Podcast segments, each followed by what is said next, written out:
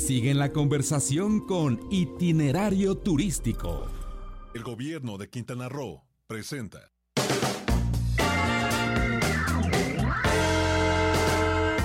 Las noticias de la semana en el mundo turístico.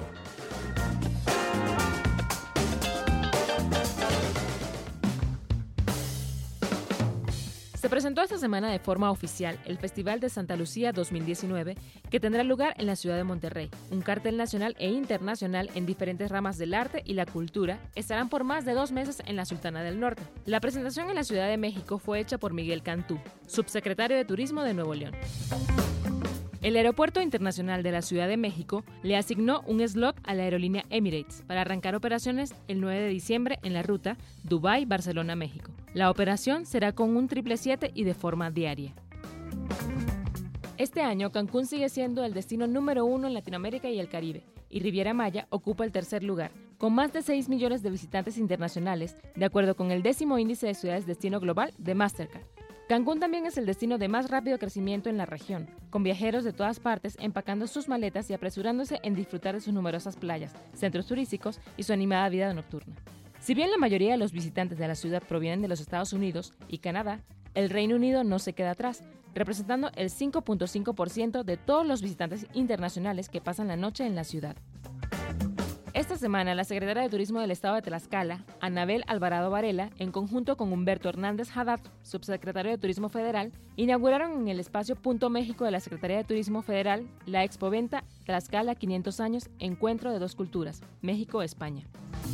Este jueves 5 de septiembre inició la edición 2019 de la Feria Nacional de Zacatecas, que este año cuenta con un cartel de nivel internacional y con incontables actividades para disfrutar en familia. La ceremonia de inauguración y coronación de la reina de la feria contará con la romántica presentación de Il Bolo, agrupación italiana que ha generado un amplio interés por ser uno de los principales representantes del crossover clásico, género que mezcla la música clásica con el pop. Del 29 de septiembre al 3 de octubre, Puerto Vallarta y Riviera Nayarit vivirán una fiesta para celebrar la edición número 11 del Vallarta Nayarit Gastronómica, evento que unirá chef, sommeliers y mixólogos mundiales que han sido reconocidos con los más altos galardones como Estrellas Michelin, Solet Repsol y primeros lugares en la lista de los 50 mejores restaurantes y Top Chef, entre otros. Esta semana la provincia de Alberta, Canadá, realizó una misión de ventas en nuestro país. De la mano de Adnova, su representación en México, visitaron varias ciudades concluyendo en la capital del país. Operadores turísticos, aerolíneas y agentes de viajes se mostraron optimistas por el crecimiento que el turismo mexicano ha tenido a las ciudades como Calgary y Edmonton, así como a los parques nacionales de Jasper y Banff. La ciudad de Dallas tuvo presencia en la Ciudad de México esta semana, dando a conocer las novedades que tendrán en la recta final del 2019.